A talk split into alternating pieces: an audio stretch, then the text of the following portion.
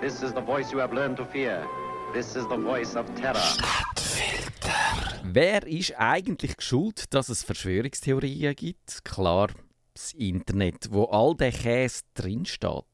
Geschuld sind auch die armen Irren, die nichts Gescheites zu erzählen haben und darum mit Unsinn auf sich aufmerksam machen. Jetzt kann man sagen, die Analyse ist zwar nicht falsch, aber auch ein bisschen oberflächlich. Weil es halt doch schon so ist, dass die Mutter Natur uns mit Fähigkeiten ausgestattet hat, wo die Verschwörungstheorien ungemein begünstigen. Die Mutter Natur hat uns mit der Fantasie beschenkt. Mit der Fantasie, wo seltsame Blüten treibt manchmal. Da ist unser Drang, immer alles zu erklären zu wollen, weil wir Unwissenheit auf den Tod nicht vertragen. Und es gibt die Eigenheit vom menschlichen Hirn. Das ist nämlich darauf programmiert, dass wir unbekannte Sachverhalte mit bekannten Mustern in Übereinstimmung bringen.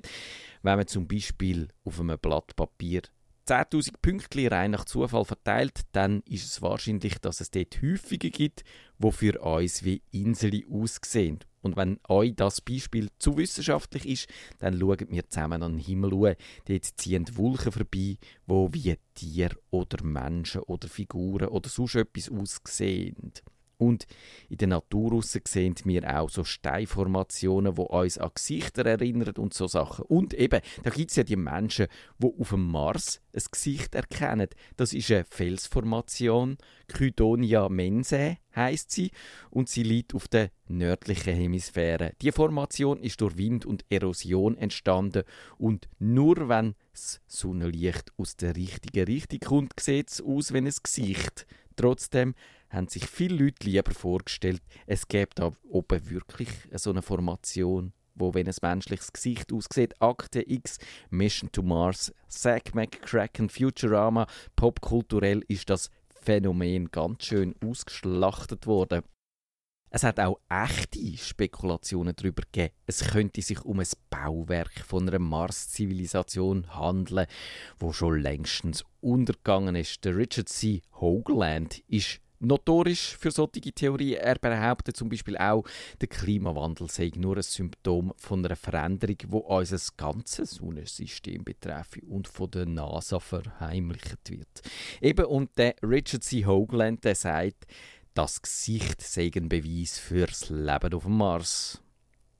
Andere sagen, es sei Beweis für den menschlichen Geist, überall eben die bekannten Muster zu sehen, so wie wir halt generell dank Vorurteil die Welt um uns herum besser verstehen. Indem wir generalisieren und pauschalisieren, wird sie dann ein bisschen weniger komplex. Ja, da sagen wir so Sachen wie alle Schweizer sind fließig und die Schweiz hört das Wintertour auf und Thurgauer haben lange Finger und arabische Männer unterdrücken Frauen und Juden sind verliebt ins Geld.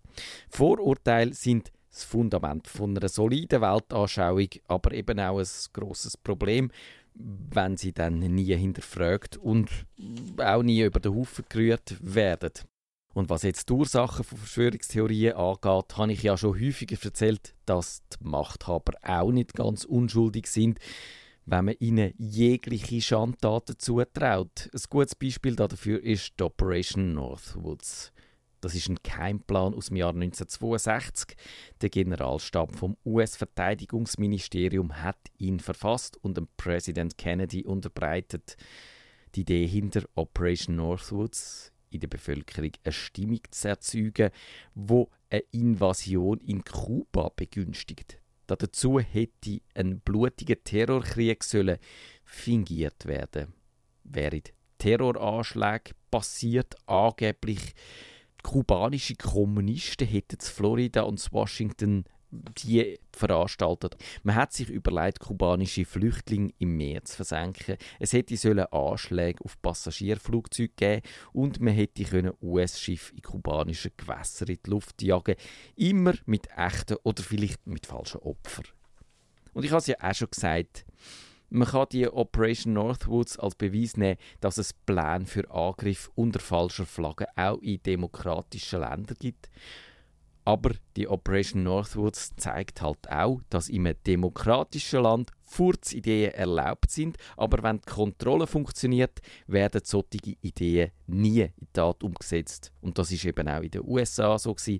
Der Kennedy hat gesagt, nicht. Also, nein oder No oder wie auch immer. Vielleicht hat er einfach nur den Plan in den Papierkorb gerührt. Eins ist für mich aber schon klar, Verschwörungstheorien sind auch ein Misstrauensbarometer.